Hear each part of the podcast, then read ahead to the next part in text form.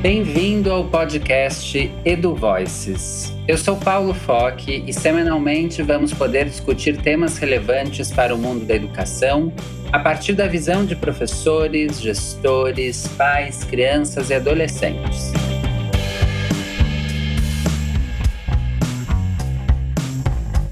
Minha convidada de hoje é a pedagoga formada pela Unicinos, fundadora da Escola Espaço Girassol e participante do Observatório da Cultura Infantil, Silvana Menta. Bem-vinda, Silvana. Obrigada, Paulo.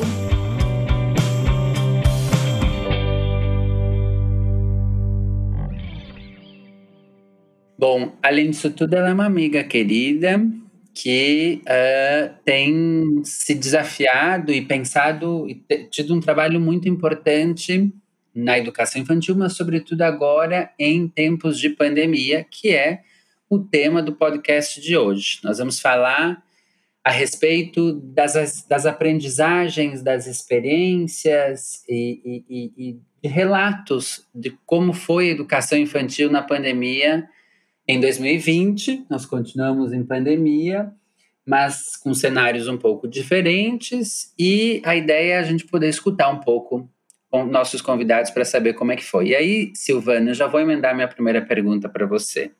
Queria que tu nos contasse, assim, brevemente, né, e sumariamente, como é que foi na Espaço Girassol o ano de 2020.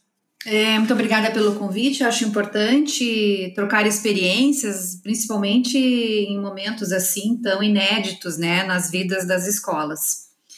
É, bom, 2020, como para todo mundo, foi um ano bem louco, bem atípico, né? Não foi diferente para nós e para nossa escola. É, janeiro, fevereiro e março, nos preparamos para o ano de 2020, como normalmente fazemos, as formações das educadoras e tudo mais. Em março, então, veio o decreto fechando as escolas. É, partimos então para uma reunião aqui na escola, pensando em como a gente ia continuar com os vínculos, quais seriam as estratégias, né? É, e aí a gente uh, traçou alguns, alguns planos, assim, uh, algumas coisas a gente manteve até o, até o final, outras a gente foi mudando no meio do caminho.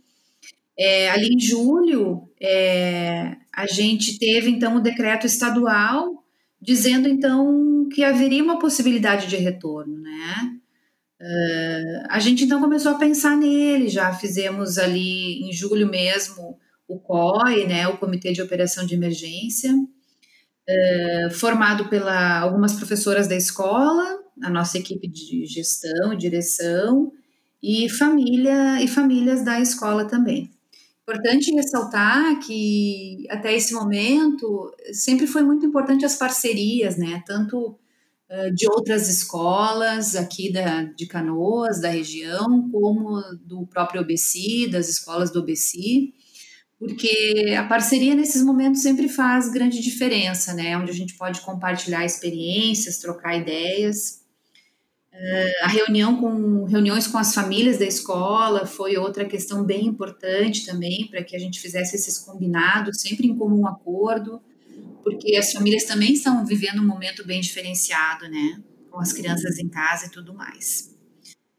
Uh, então a gente foi planejando esse retorno junto com as famílias e a equipe da escola pesquisando muito, tendo o apoio do próprio ABC teu também, nos trazendo ideias de protocolos de escolas de, de outros países que já estavam retornando, sempre com muita com muito cuidado, assim, né? Com muito, com muito estudo, revendo muita coisa. Então, é, a gente fez esse nosso protocolo, que a gente chamou de. A gente chamou, não, é o, o plano de contingência, né? Se chama é, que já veio um modelo da, do governo do estado e a gente foi aprimorando ele, implementando com algumas, adaptando com algumas questões bem nossas e, e trazendo para esses protocolos a nossa forma de trabalhar, porque acho importante que a gente tenha os nossos pressupostos e as nossas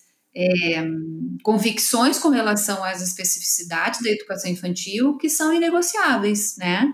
mas outras que a gente pode realmente flexibilizar para manter ou para que a gente possa fazer um retorno possível e seguro. É, além de dessas parcerias muito importantes para a gente montar esse plano de retorno, também com a Secretaria de Educação, com o Conselho Municipal de Educação, com a Secretaria de Saúde do município, sempre esteve muito, muito presente. Nós éramos 40 e poucas escolas é, tentando fazer esse retorno aqui em Canoas, e, e essa parceria com as entidades do município foi muito importante, nos trouxe segurança, nos trouxe apoio. É, e era assim, o tempo inteiro nos trazendo ideias, perguntando se a gente precisava de alguma coisa. Isso realmente é, era aquilo que a gente não tinha de um governo federal, muito pelo contrário, era um abandono total, um tipo vire-se, né? A gente encontrou aqui no município, e isso foi realmente muito importante para a gente retornar com segurança. Acho que isso que você está trazendo é importante, né? É Silvana, que o que a pandemia nos exigiu foi tomando caminhos e decisões a, a, cada momento. Assim, a gente não conseguia lá em março prever o ano, nem dizer o que, que iria acontecer e foi sendo olhando para todas as circunstâncias, é tomando as decisões de organização de cada instituição, respeitando as orientações do estado e do seu município, né? E aí você foi trazendo um panorama interessante de, bom, param lá em março, vão fazendo um trabalho remoto com as crianças é, durante esse período, inclusive descobrindo sobre esse trabalho remoto. Em junho, com o decreto estadual, é, aí vem a, a, Vocês começam a se organizar internamente, que depois nós vamos falar mais dessa organização mais detalhada começam a se organizar internamente é, para pensar num possível retorno, embora ele não estava ainda no cenário, né? Isso, isso foi se alterando. E aí, é, só para linhas gerais, para depois a gente pensar e, e, decupar um pouco mais essa ideia do, de como é que foi o retorno, mas aí até o final do ano é quando exatamente as crianças começam a voltar e quando vocês param as atividades em 2020?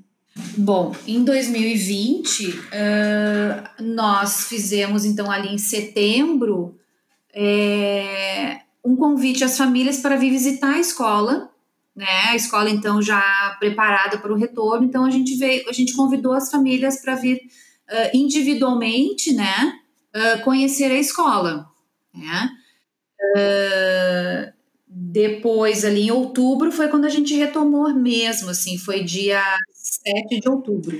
E aí agora, uh, eu não sei, a escola ela faz uma pausa entre Natal e Ano Novo ou não? Não, ah, entendi agora a tua pausa, Paulo. Não, a gente não fez esse ano, tá? A gente parou ali aquele feriado, né, de Natal, depois a gente trabalhou segunda, terça e quarta, voltamos, e, e, e paramos no feriado de Ano Novo. É, nós não fizemos essa pausa, não. É, então, a gente, é, ali em outubro, dia 7 de outubro, a gente retomou devagarinho com as crianças, ia vindo uma família por vez, já tinham vindo em setembro, né, visitando a escola, ficava meia hora, só uma mãe ou um pai e uma criança por vez.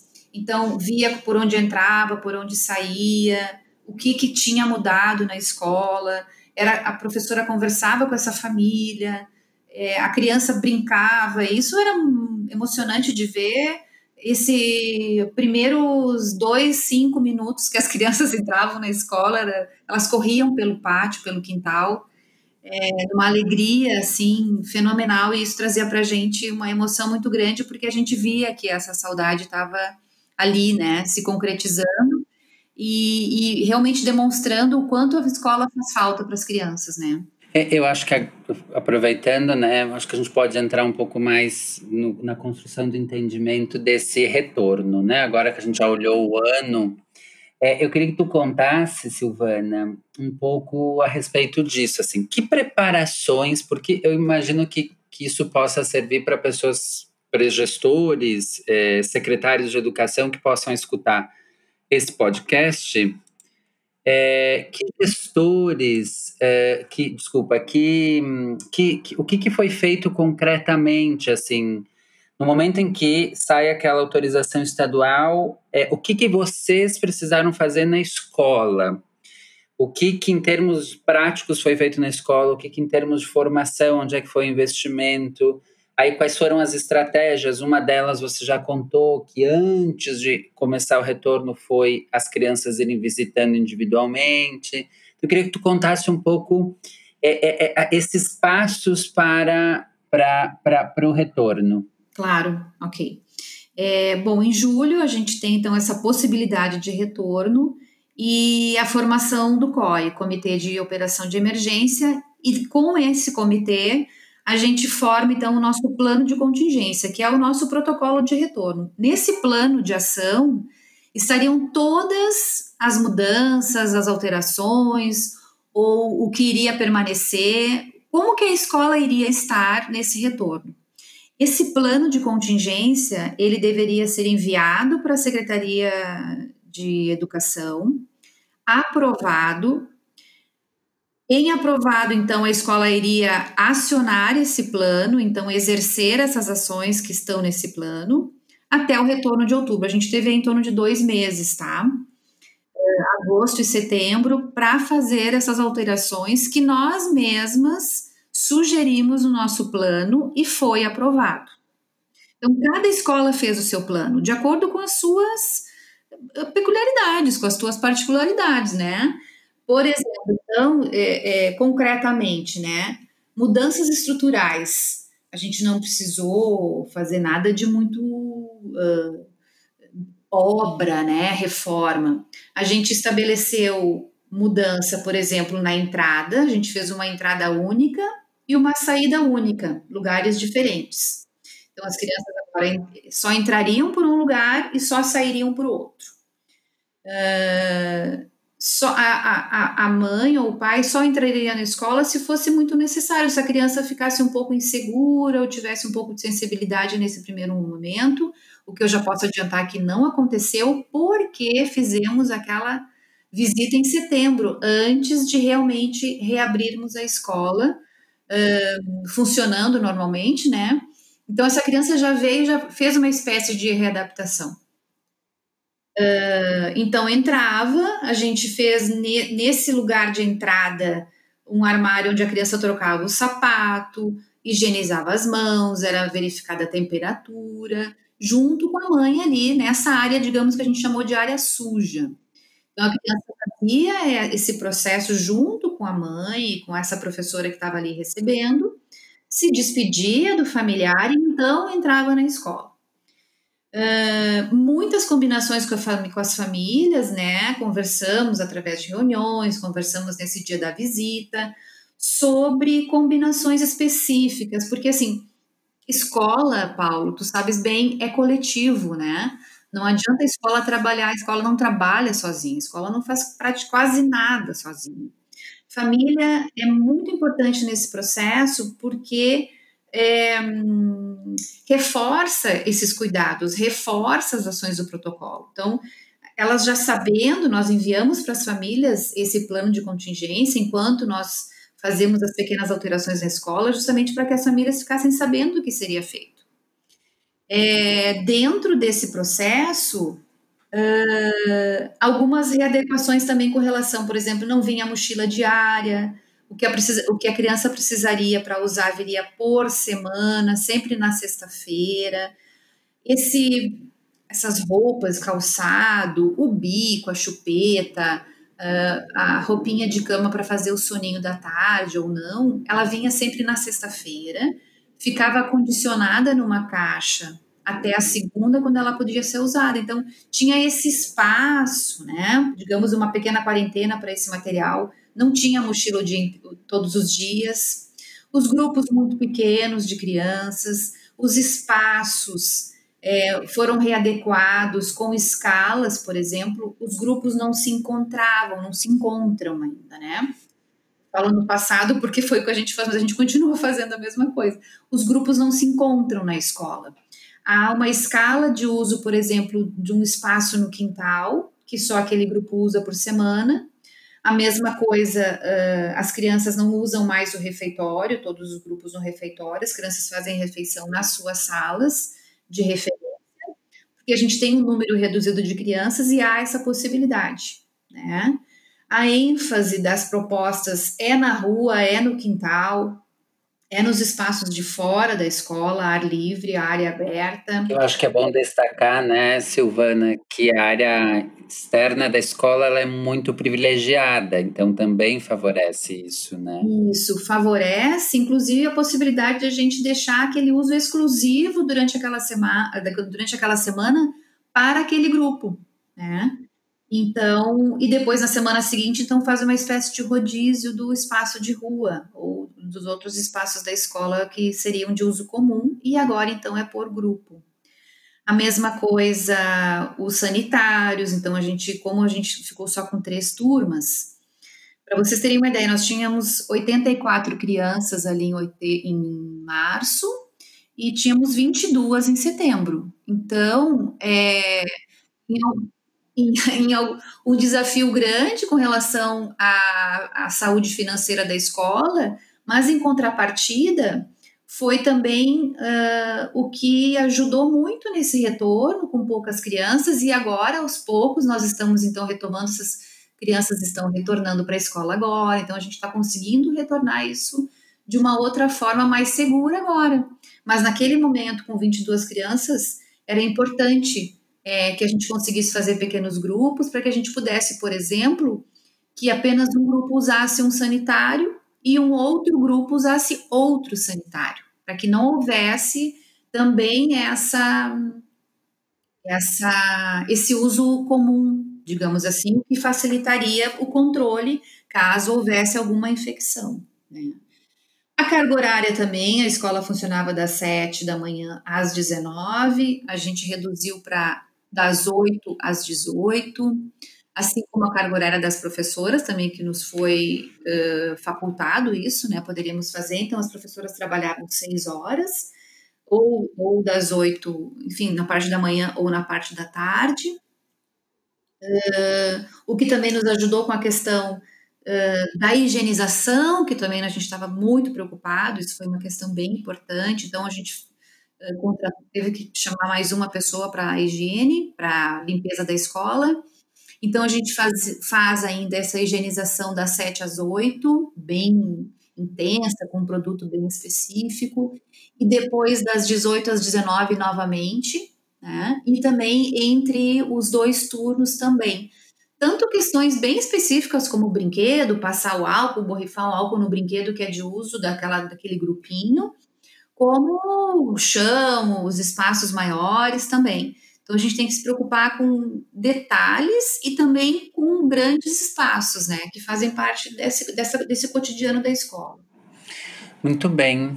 É, acho que isso vai dando pistas para cada escola e para cada instituição pensar em que movimentos são necessários, porque é claro que cada caso é um caso, cada instituição tem os seus desafios estruturais, mas daqui a pouco a gente pensa que é um fantasma e um olhar mais atento pode nos mostrar que são questões de ajustes, né, necessários a serem feitos, inclusive alguns deles eu tenho pensado muito que vão ser benéficos, é, inclusive imaginando que nós vamos ter um pós-pandemia, para um pós-pandemia, que tem a ver com os hábitos de higiene que, que a gente passou a adotar, e eu acho que isso também vai evitar uma série de outros, outras questões, outros problemas dentro da escola. Mas é, eu queria que, que aproveitar que, que a gente já chegou no final do ano de 2020 na tua narrativa, e nós já estamos nesse início de 2021, eu queria que tu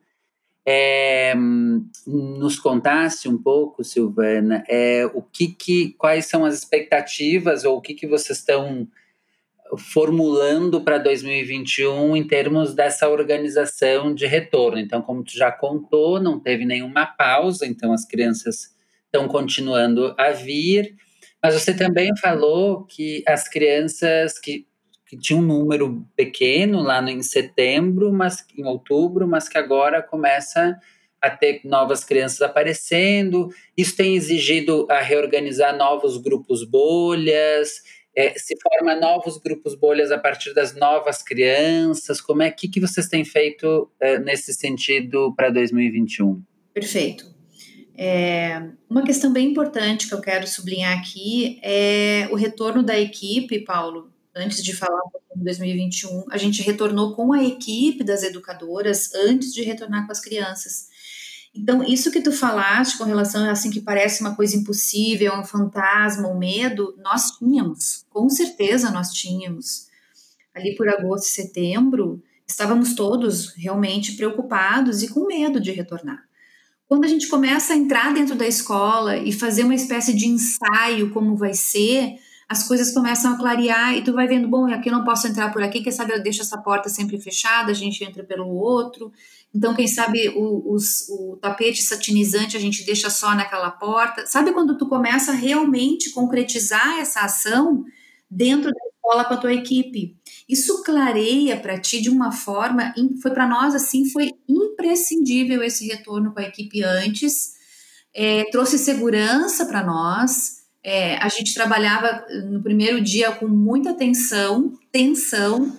Já no final da semana a gente já trabalhava de uma outra forma, né? Enquanto que esses uh, ações de protocolos elas começaram a fazer parte da, da, nossa, da nossa jornada. Então eles já não eram algo só no papel, só na teoria. Eles passaram a ser é, dentro da nossa jornada, a rotina e tranquilo, de uma forma que era possível fazer. Né? Bom, com relação a 2021, sim, está acontecendo, então, esse retorno, acho que as pessoas estão mais encorajadas, é, eu acho que as famílias estão. A gente também tem é, é, divulgado isso, porque é tão importante a gente mostrar que as coisas boas acontecem, né? Com tanta tragédia acontecendo nossa escola desde e que muitas escolas, né, que muitas escolas desde que reabriram não houve nenhum caso de contaminação, nem dos adultos que trabalham, nem das crianças que, que frequentam a escola. Então isso vai encorajando, vai trazendo essa confirmação de que é possível, né? E aí está acontecendo isso, as pessoas estão nos procurando, tanto os nossos antigos, uh, nossas antigas crianças e famílias, como novas também, né? Que vem procurar um espaço, que, ou porque estava só em casa pela primeira vez vai para a escola. É, mas, enfim, a gente está realmente conseguindo agora uma, um, uma nova forma de lidar com essa situação toda. Então, sim, a gente está prevendo uma nova turma, né? Agora a gente está com uma procura maior, então a gente está esse grupo, esses grupos bolha vão continuar, só que um, um número ainda pequeno. A gente sempre teve um número pequeno de criança, entre 10 e 12. A gente vai tentar manter isso. Uh, abrindo uma nova turma agora, com crianças de dois anos, porque está havendo essa procura, muitas pessoas vindo conhecer a escola primeiro, a gente, então a gente é, combina que seja às 18 horas, depois que as crianças já saíram, para vir entender como funciona e então, mãe, aquela mãe entende que, que há essa segurança, que há esse cuidado, né? É, porque eu acho que está tendo mais segurança tanto das pessoas entenderem como o vírus funciona, de como que há essa proteção, né? E de como que é possível, então, a criança frequentar a escola de uma forma segura. É, e é possível, né? Eu acho que é, a gente precisa pensar nessas possibilidades do retorno.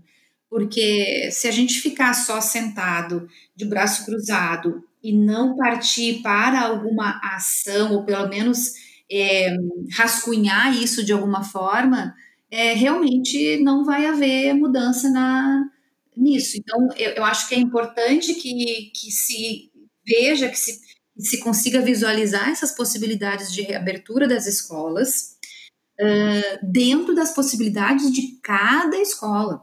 Não é, não, é, a gente não pode falar assim, vamos reabrir as escolas como se colocasse todas elas no mesmo lugar, e elas não estão. Precisa ver as particularidades de cada uma, a gestão da escola precisa sentar e conversar com as suas educadoras, enfim, com as equipes, e pensar as suas possibilidades, qual é o nosso retorno possível. Né? Porque sempre há uma possibilidade. Acho que uma das coisas que a pandemia nos, nos trouxe foi essa. Sempre há um jeito de fazer as coisas de forma segura. Antes, por exemplo, lá em março, abril, eu não ia nem no supermercado comprar nada. Hoje, a gente já vai no supermercado de uma outra forma, certo? É, a gente não pedia comida pela tela entrega, hoje já está mais fácil fazer isso. Quer dizer, a gente vai entendendo como o vírus funciona e a gente vai entendendo a forma de se proteger. É. Isso é uma coisa importante de destacar, porque em março, abril, maio, a gente ainda tinha muito dúvidas de como o vírus reagia no organismo e especialmente nas crianças, né? E hoje a gente já tem mais informações, já tem. Mas já para se encaminhando para fechar as perguntas, é, eu só queria fazer um destaque, né, do direito das crianças a serem olhadas, delas participarem da sociedade, de brincarem, de encontrar os amigos, porque há um dano essa privação das crianças de, de estar nas escolas com seus círculos sociais muito grande, né? Então eu acho que o movimento ele tem que ser muito nesse sentido de retorno das escolas, de avaliação é, do, do, que tem que ser feito em cada instituição, cada caso é um caso, numa situação como essa, mas a gente não pode, é, hum, sobretudo as escolas públicas que atendem um público muito carente, que daqui a pouco é o que mais precisa, é, é, tem com urgência pensar em possibilidades de retorno. Mas, Silvana, é, aproveitando é, para fechar, eu queria te ouvir muito rapidamente, porque nós já estamos com o tempo avançado, mas eu queria saber, assim, em poucas palavras, esse ano de 2020, que aprendizagens em torno do, do teu trabalho é, você construiu que você acha que, que, que vão ser fortalezas para ti em 2021? É, bom, Paulo, é, muitas coisas a gente aprendeu nesse tempo, né? É, a gente, eu como pessoa eu mudei em muitas questões e acredito que muitas pessoas também. Mas com relação especificamente na escola, né? Eu falo aqui da escola, da Espaço Girassol. Eu acho que o que fica assim de legado como aprendizagem é a relação com as pessoas, a relação com as famílias, o quanto as famílias são ah, auxiliam na estruturação da escola, auxiliam na escola. Não estou falando né, de pagamento de mensalidade, até porque essa questão do retorno das escolas públicas me preocupa imensamente, porque é onde as crianças realmente têm uma necessidade gigantesca de retornar para a escola. É, mas é a estrutura do apoio dessas famílias. Sem o apoio dessas famílias, é, pela sua participação nas nossas reuniões, pelo dizer pode contar comigo, eu vou ter, eu vou aí, a gente vai ver um jeito de fazer, eu posso te ajudar em tal coisa. Isso realmente foi é, impressionante para que a gente se estruturasse é, e pudesse retornar de uma forma segura, é, não deixando de lado os nossos pressupostos inegociáveis da educação infantil. A nossa proposta é, se mantém a mesma proposta de protagonismo, de as crianças no, no centro da sua ação de desenvolvimento, é, das questões de, de trabalhar com as crianças muito na, na rua, no pátio, contato direto com a natureza, isso a gente não perdeu. Então, eu acho que a relação com as famílias, essa proximidade que se criou muito, apesar de estarmos muito afastados fisicamente, nos aproximou muito mais. Né? Tanto a equipe de, que trabalha conosco, as nossas educadoras, quanto as famílias. E a outra questão é que eu acho que fica também de legado, que eu, eu, eu pensei em duas coisas, que são muitas, mas acho que duas mais importantes, que a escola precisa mudar sempre, a escola precisa andar com as mudanças do mundo. A escola não pode ficar estagnada. A escola, ela precisa é, ler o mundo ao seu redor e mudar junto. Então, assim, tudo mudou, o planeta mudou, como que a escola não vai mudar? não queiram ir voltar para suas escolas esperando a mesma escola de março de 2020. Vocês não vão encontrar essa escola, ela não existe mais. Essa escola de março de 2020, ela não existe mais. Isso é fato, né? A gente precisa pensar nessa mudança, ela precisa acontecer mudamos as formas de agir, mudamos as formas de estar com as crianças, mudamos as formas de estar com as pessoas, flexibilizamos algumas coisas, mantemos rigidez em outras, porque nelas que a gente se, é, se firma, né? Uh, nem tudo a gente flexibiliza, mas em algumas coisas a pandemia realmente nos fez entender que há necessidade sim de flexibilização em algumas coisas. Uh, os desafios financeiros, acho importante também destacar que eles também são aprendizagens, porque a gente passou por situações que nunca tinha passado antes, muitos de nós, em várias situações, em vários setores da economia, né? Então, pensar, por exemplo, em reservas, pensar, por exemplo, em situações novas de parceria, que a gente não está livre de uma outra pandemia, e que isso pode trazer para nós realmente esse aprendizado. Escola é coletivo, escola é comunidade escolar. Não somos só a escola responsáveis pelo retorno da escola. Responsáveis pelo retorno da escola são todos da comunidade escolar. São as famílias, é a gestão, é a equipe, é o poder público, sim, são os órgãos, as secretarias, são todos. Isso tem que andar junto né? Que é a setorização, isso tem que andar muito.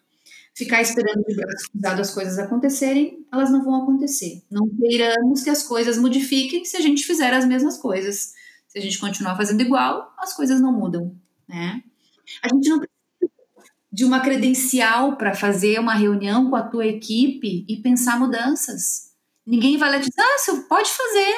Vai lá e faz. Pensa, propõe para o teu gestor propõe para tua para o teu governador uma proposta de retorno possível. Olha, na minha escola eu posso voltar, mas se for assim, a gente volta. Se não for assim, a gente não consegue voltar. Mas proponham, né? Eu acho que ficar parado não não dá mais. Exigir sempre o melhor para sua escola, sempre o melhor. Não é porque agora eu não tenho água encanada na minha escola que antes também não podia ter. Então, assim, precisa se exigir, talvez seja esse o momento, essa é a oportunidade da mudança. A gente tem que fazer essa mudança acontecer. Talvez seja uma oportunidade. É, tem um podcast, que eu, um dos episódios aqui do podcast que eu sugiro que vocês ouçam, que é o com a professora Rita Coelho, que ela vai reforçar muito essa questão de que quem melhor sabe dizer as, as necessidades da, da, de cada instituição são aqueles que lá atuam nela, né? Então, é um pouco nesse sentido. Muito rapidamente, Silvana, é, a gente tem feito sempre duas perguntas no final dos episódios, que uma delas é o que, que você está lendo e indica para os nossos ouvintes lerem também. É, eu acabei esse fim de semana, eu estou em uma entre safra, tá? eu acabei nesse fim de semana o Ritmos Infantis, que eu ainda não tinha terminado. E eu tô e, e, às vezes eu começo um ou dois ao mesmo tempo, paro um, começo o outro. Eu sou desorganizadíssima na questão de leitura de livros, porque eu leio dois, três ao mesmo tempo. Mas eu quero indicar é, Ritmos Infantis, da Maria Isabel Cabanelas, Clara Eslava, Juan Eslava e Raquel Polônio. Ritmos Infantis, Tecidos de uma Paisagem Interior. É um livro para a vida, não é um livro só para educadores da educação infantil, mas sim nos toca de uma forma maravilhosa. É um, é um livro de 2000 e, deixa eu ver aqui, 2007. Gente, é um livro de 2007. Mas que saiu ano passado, só, só 2020 em português, né? Isso, ele é, é, ele foi escrito lá em espanhol, né? Ele saiu a edição em português aqui o ano passado, mas ele é muito atual, né? Eu acho que é, ritmos infantis é uma coisa para a gente pensar sempre na educação, não só na educação infantil, mas na educação como um todo e para a vida. Então, assim, eu indico ritmos infantis. Muito bem. E em pouquíssimas palavras, me defina o que é educação. Ai, que difícil para tu me dizer, faz em pouquíssimas palavras, para mim já é um enorme desafio. É, educação é caminhar junto, é acompanhar, é, é dar um apoio. É, e essa caminhada ao lado, esse apoio, é, deve estar munido com ferramentas que são como o estudo, a pesquisa, o respeito. Respeito sempre, porque não somos juízes, somos educadores, assim como pais são educadores, todos somos educadores. É, e paixão pelo que se faz. Então, acho que educação é estar ao lado, é acompanhar, é dar apoio, sem julgamentos. Sempre munidos de muito estudo e muita pesquisa. Muito bem. É, eu quero, antes de fazer o fechamento oficial, já agradecer a Silvana pela disponibilidade dela em, depois de um dia de trabalho, fazer a gravação deste episódio. É, e aí passo para as tuas considerações finais, Sil. Foi um prazer. Eu amo falar sobre educação, amo falar sobre o meu dia a dia. É, sempre que quiser, estou à disposição. Tu é um amigo querido e sempre vou ter tempo para ti e para as tuas questões também, que são nossas, né? Considerações finais, eu acho que é um pouco isso que eu queria mais reforçar mesmo, que a gente não precisa de alguém nos dizendo o que a gente tem que fazer para a escola reabrir. E a gente que eu digo gestão, né? Eu sou, eu sou diretora e, e fundadora da escola, mas eu tenho uma equipe, as coordena a coordenadora e as professoras que sempre vão estar para te dar ideias. Então, a, acho que a minha consideração final é essa: senta com a tua equipe e pensa no retorno. Pensa que essas crianças precisam da escola muito. É uma perda, não tem como voltar atrás, porque assim não é um conteúdo de matemática que eu vou poder ensinar no ano que vem para essa criança, isso pode ensinar o conteúdo, mas as relações e as etapas da vida de uma criança que se foram, elas não vão voltar mais. Então, eu acho importantíssimo que se pense nisso sempre. A escola é importante para as crianças, agora falo como educação infantil. A escola é importante para a criança, para a sua educação, para, para o acompanhamento do seu desenvolvimento, não para ter um lugar para cuidar da criança, mas também para que ela seja bem acompanhada no seu crescer, na sua evolução, uh, para que seja apoiada nas suas investidas, nas suas descobertas. Então, sim, temos que reabrir as escolas de educação infantil para já.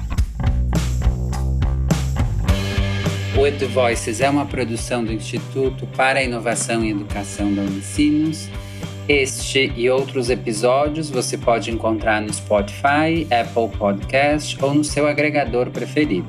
A produção sonora de Gabriel Tassinari, eu sou Paulo Foque e nos vemos em breve.